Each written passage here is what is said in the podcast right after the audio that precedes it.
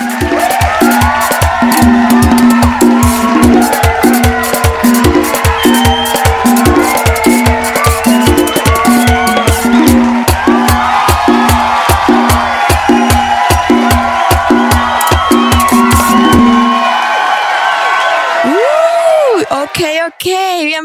Bienvenidos nativos a un nuevo episodio de Viajando al Origen con Nativos. Aquí me encuentro con los mismos de siempre, Yankee y Héctor. Buenos días, saludos, saludos, mi Despierta América.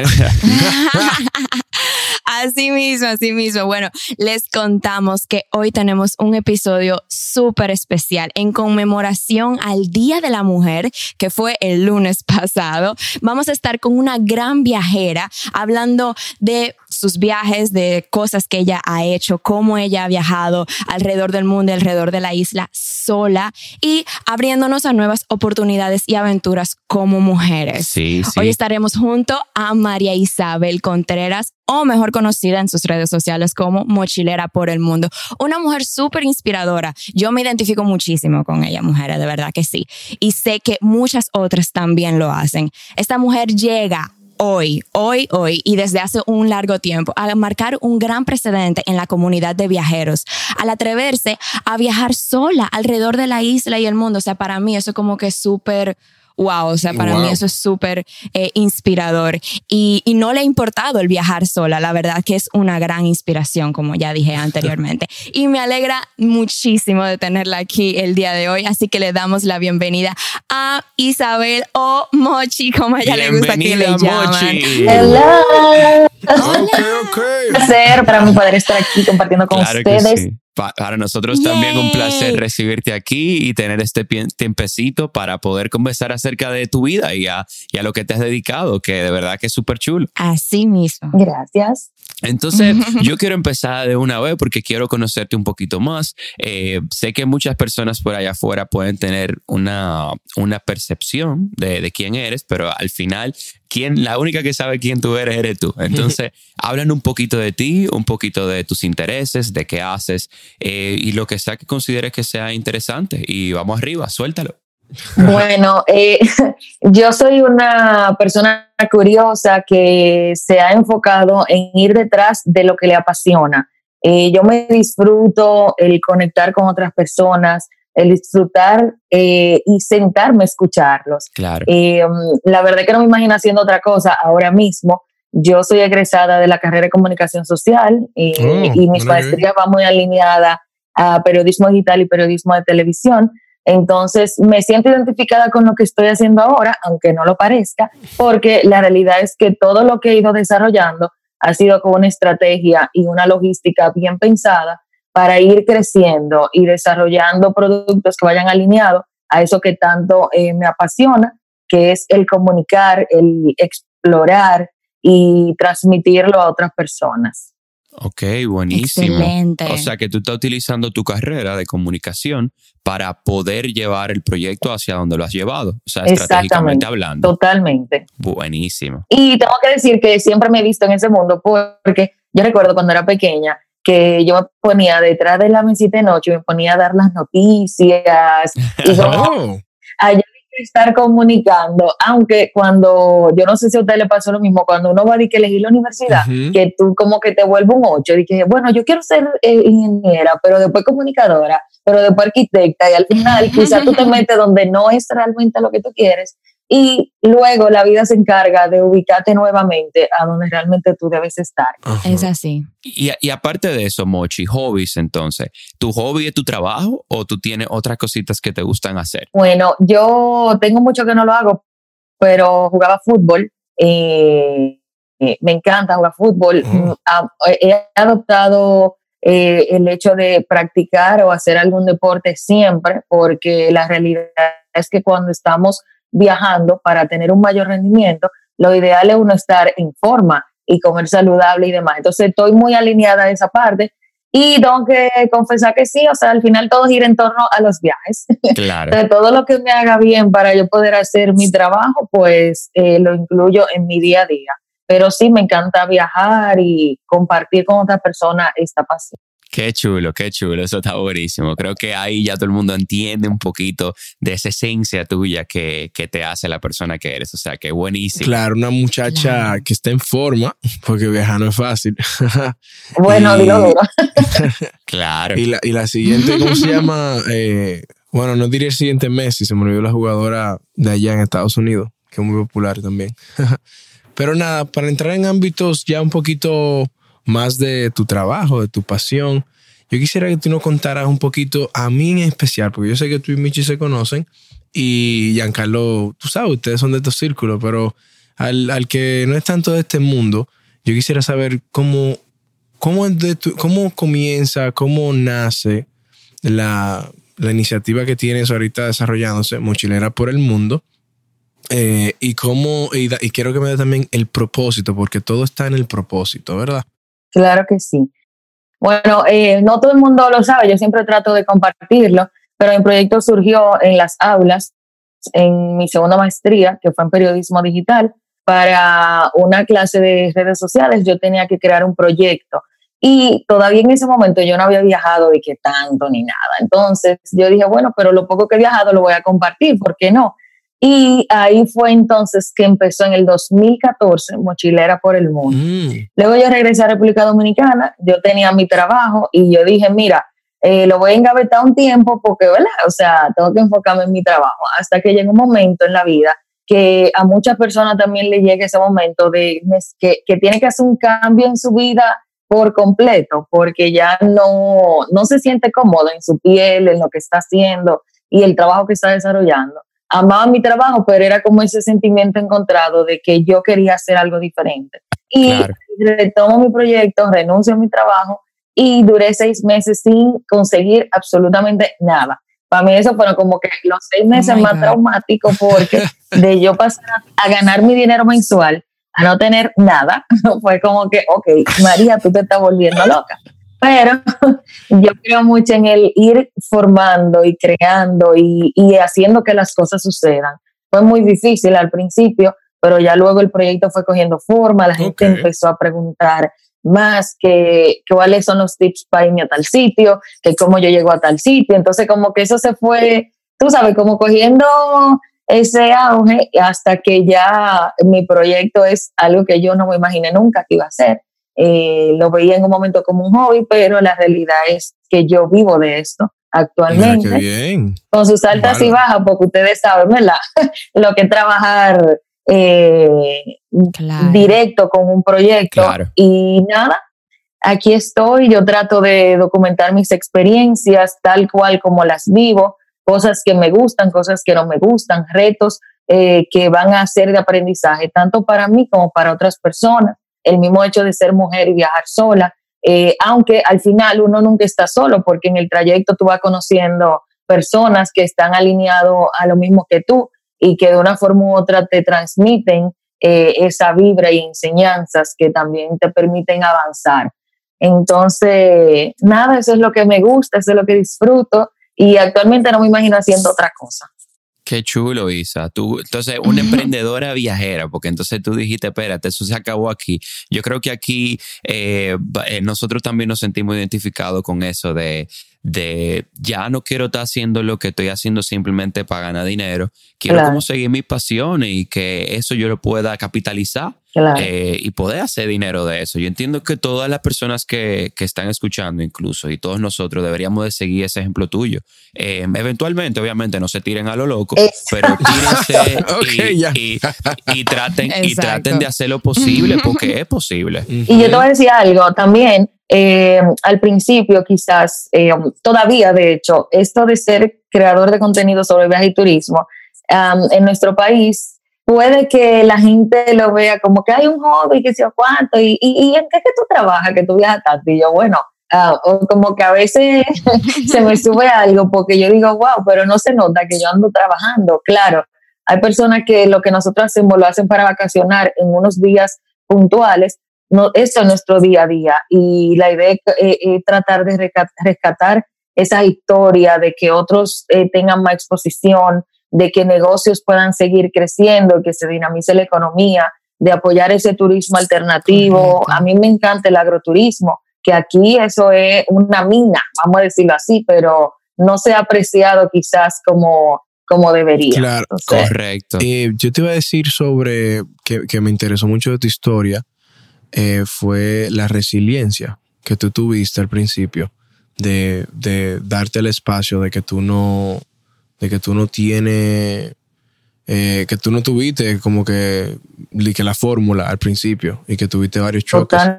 Y que tú sí, y aprendiendo sobre la marcha. Claro, y lo más importante de eso es que cuando tú tienes esos choques, que tú puedas seguir, porque mucha gente hay que se para y se, se cansa, pero tú seguiste adelante, que eso es muy importante. Y y te, lo aplaudo.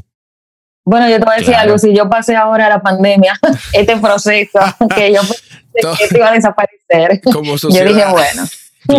Claro.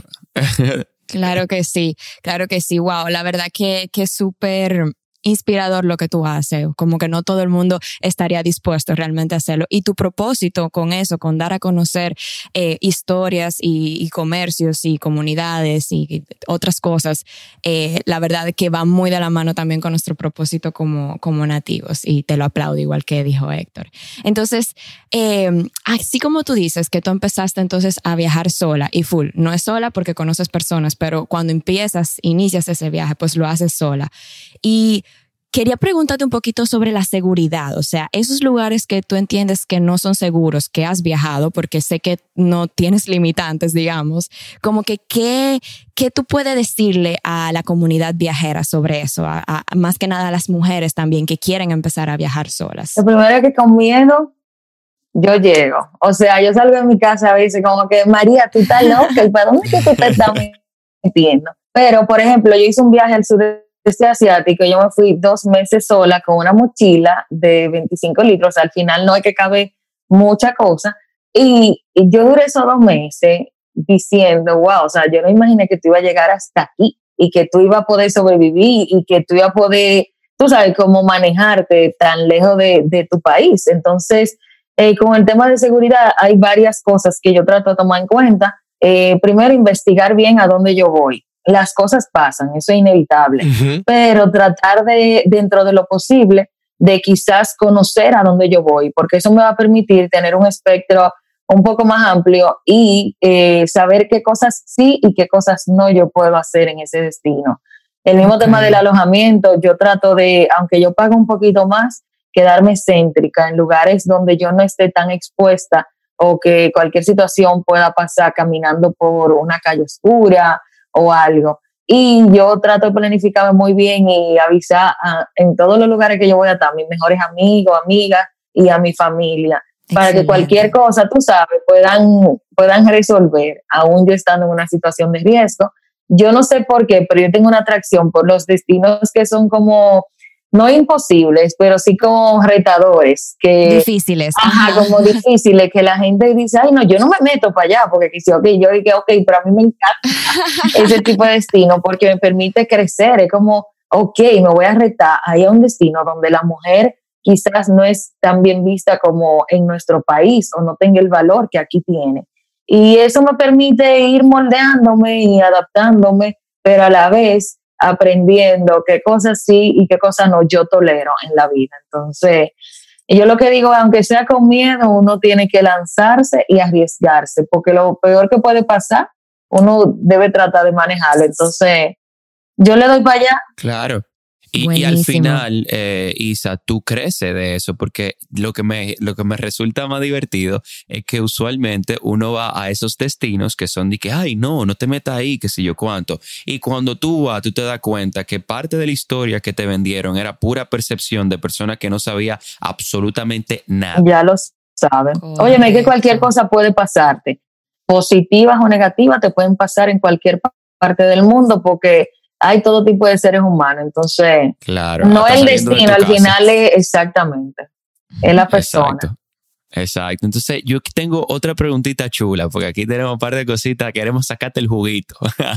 Entonces, básicamente, entender un poquito, como tú dices, tú tienes como ciertas como eh, reglas o quizá parámetros. Entonces, eh, aparte de eso de, de quedarte, mira, eso que tú dijiste me gustó mucho, simplemente pasé un paréntesis ahí de decirle a, personas, a tu familia, eh, o dónde, dónde vas a estar, eh, qué, vas a hacer.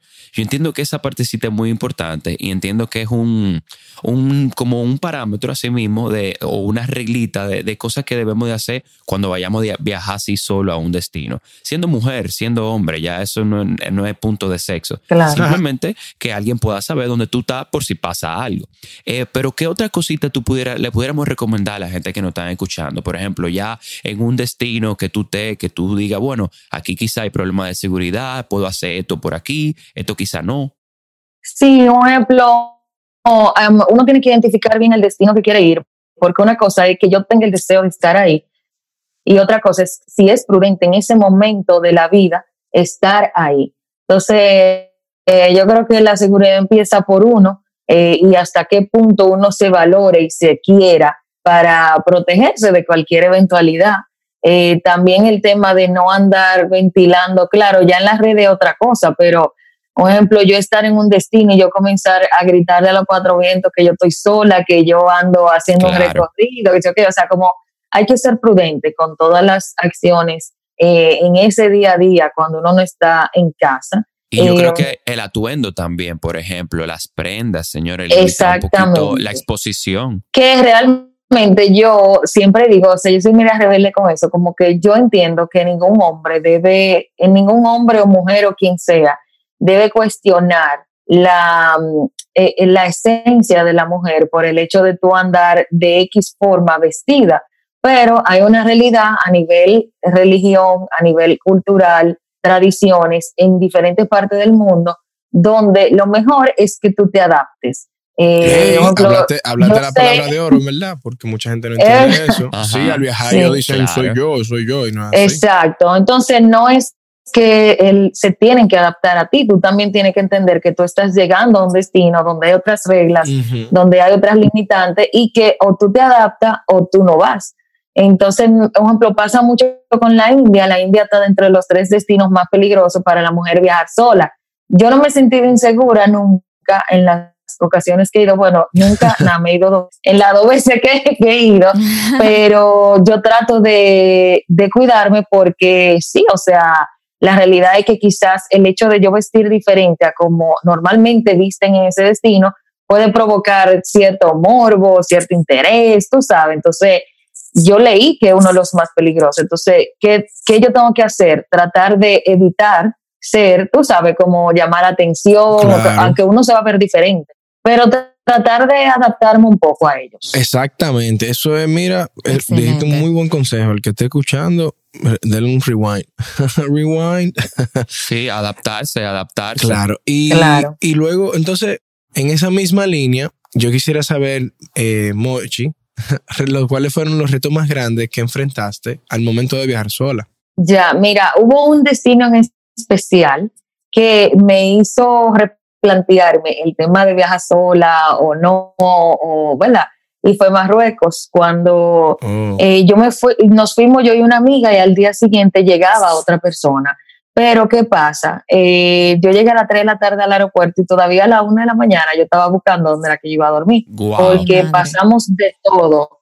Eh, el tema de la mujer allá, por lo menos cuando yo fui, que fue en el 2013, era muy complejo. la mujer no podía, ah, después de cierta hora, en la calle, eh, para comer o algo, habían unos espacios habilitados en la parte de atrás de, de, esas, eh, de esos lugares, esos restaurantes, y eh, qué sé yo, el hombre era como muy dominante. de hecho, nosotros tuvimos una situación de enfrentamiento con el dueño del primer alojamiento donde se supone que íbamos a quedar. Y fue muy incómodo. Oh.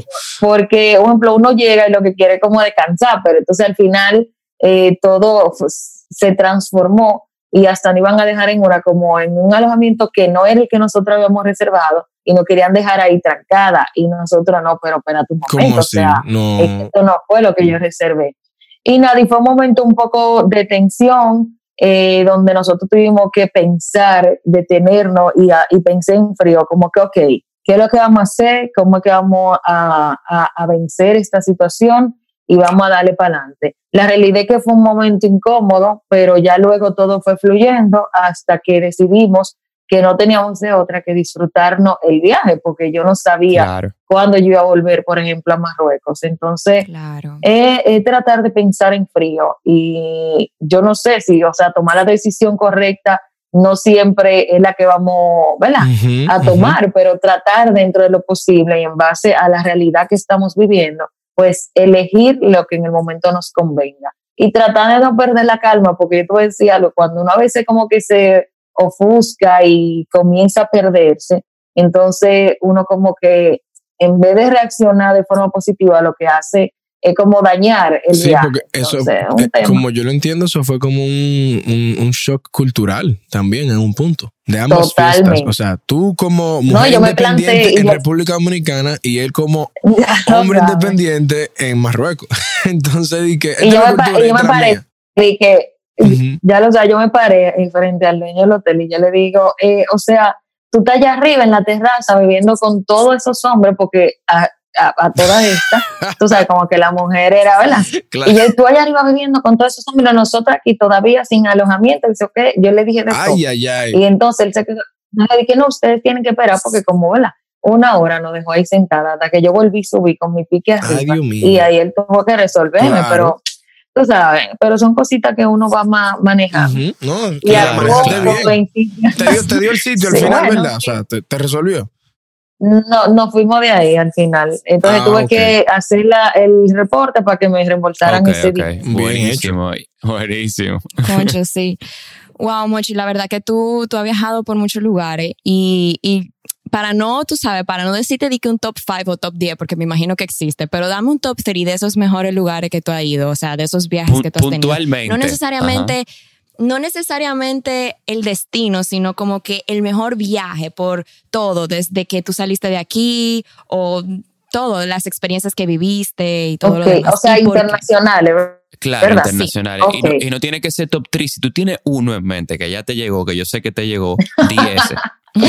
bueno, yo siempre voy a poner, bueno, es que son varios. Primero, para mí, España, específicamente Madrid, eh, ha sido un destino de enseñanza, porque ahí fue que yo hice mis dos maestrías, ahí fue que yo preparé un arroz sola por primera vez, eh, que tuve que llamar a todo el mundo para que me explicara con Marcelo.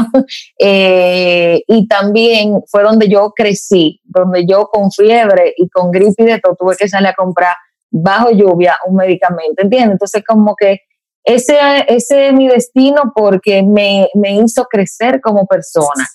Pero, por ejemplo, el viaje de mi vida, que yo siempre lo voy a recordar, es la India.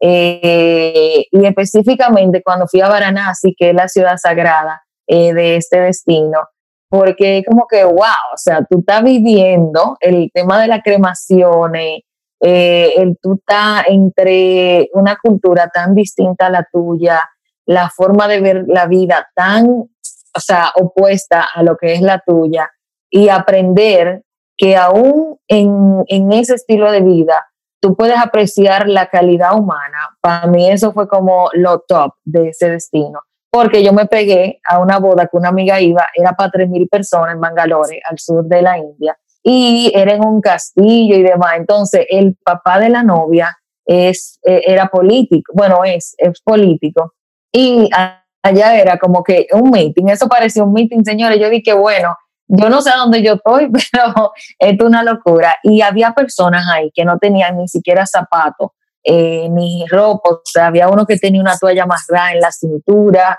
personas de escasos recursos, pero en ningún momento se le impidió el entrar a darle la bendición a esa pareja que se estaba casando. Pero lo que a mí más me sorprendió fue ver cómo siempre, por lo menos en esa boda que yo estaba, se, contempló el hecho de que hayan personas de fuera que quizá no estaban invitadas, pero que necesitaban un plato de comida. Y a mí me tocó sentarme al frente de una de esas personas que fueron a darle la bendición a esa pareja y que no tenían ni siquiera zapatos ni ropa. Y eso fue como que mierda, o sea, qué golpe me está dando la vida en el sentido de que es como reaccionar de, óyeme, al final todos somos seres humanos, todos estamos en este mundo con un propósito y ¿por qué negársele la oportunidad de sentarse en una misma mesa eh, a pesar de que todos éramos totalmente diferentes y con situación económica quizás uno mejore que otro.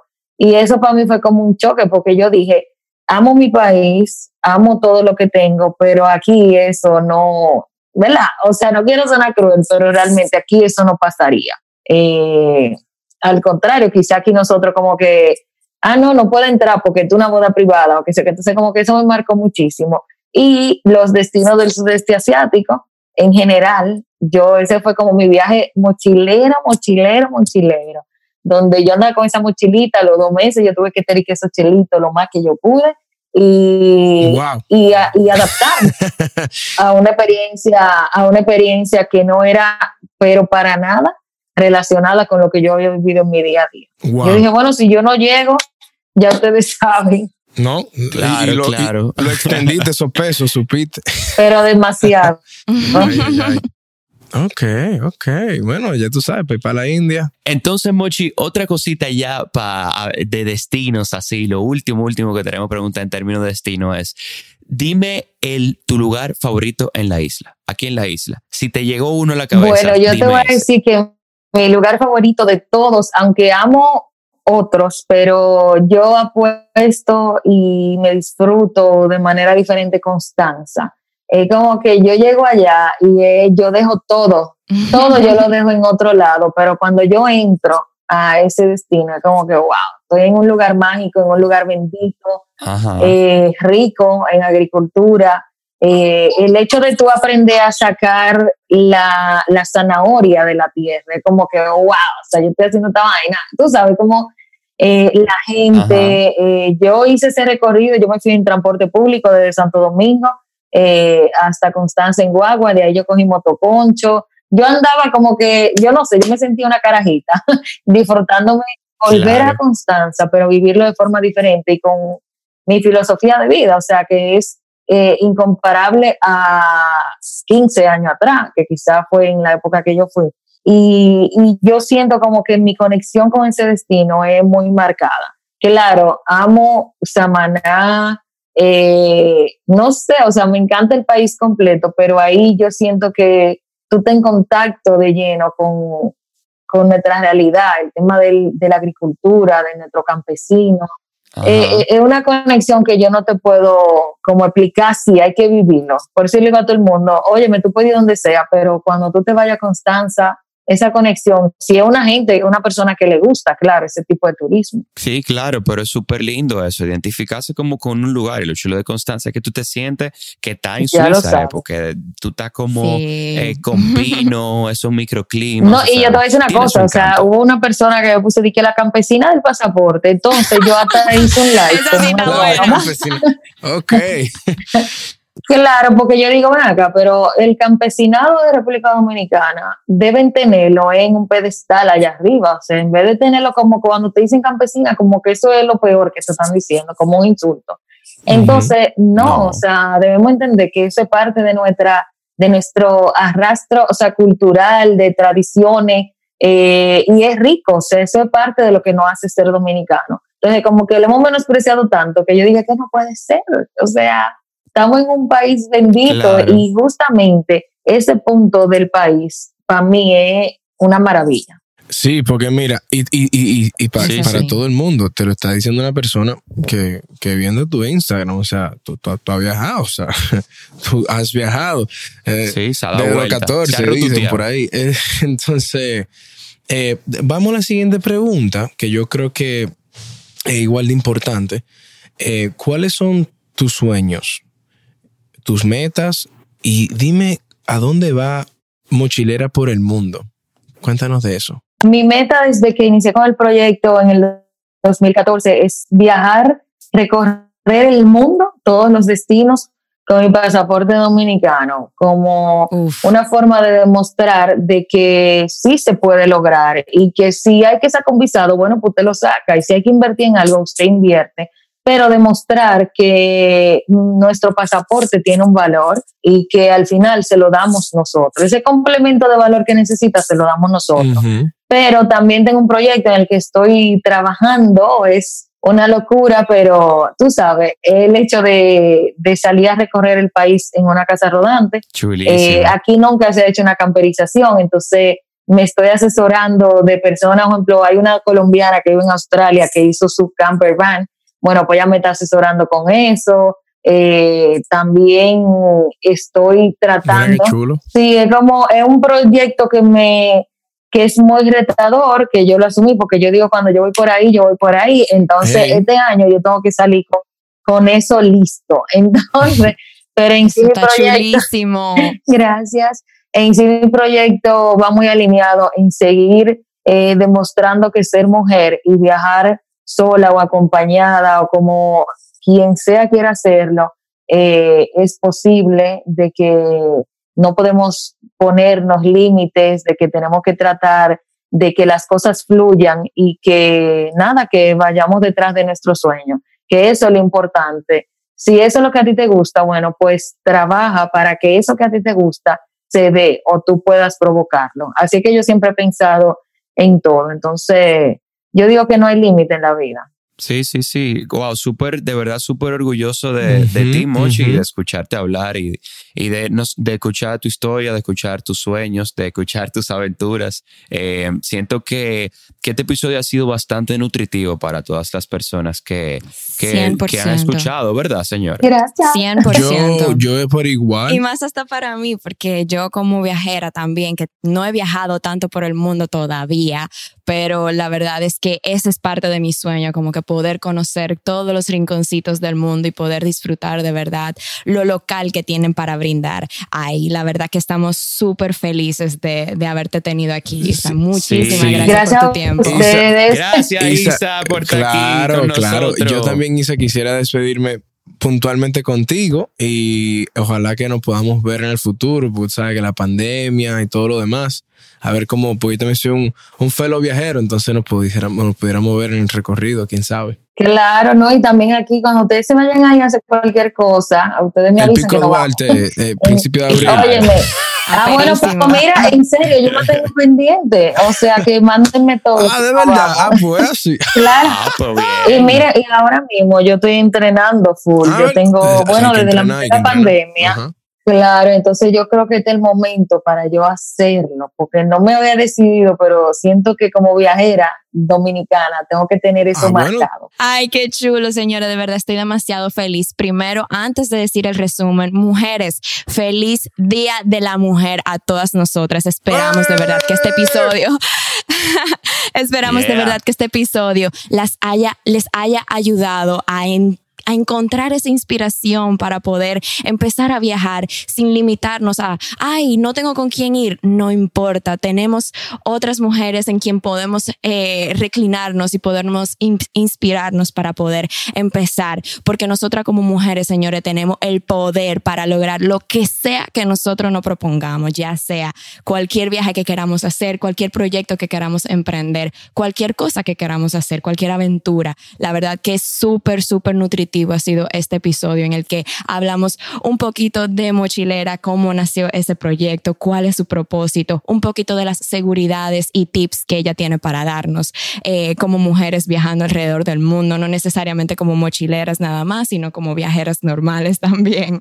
Y, y un poquito de cuáles han sido esos retos más grandes que ella ha podido enfrentarnos y tomar esos retos como aprendizajes para nosotras cuando nosotras queramos viajar solas. Así que no nuevamente, Mochi, de verdad, muchísimas gracias por estar aquí. Y no se pueden perder el próximo episodio donde tendremos a un representante de Parley RD para hablarnos de paraíso lleno de plástico. Así que no se lo pueden perder. Y si aún no han escuchado los otros episodios, los pueden buscar en nuestro Spotify, Apple Podcasts, Google Podcasts, al igual que algunos especiales que tenemos en video en nuestro canal de YouTube. Bueno, señores, muchísimas gracias a todos de verdad por escucharnos hoy. De verdad que estuvimos súper felices de tener a Marisabel aquí con nosotros, expandiendo tantos conceptos chulos acerca de viajar sola como mujer. No soy mujer, pero me identifico con estos retos. Entonces, los invito de verdad, señores, a todos los que nos, eh, nos están escuchando, a hacernos preguntas en las redes sociales. No solamente preguntas, sino sugerencias. ¿Qué les gustó del episodio? ¿Qué no les gustó?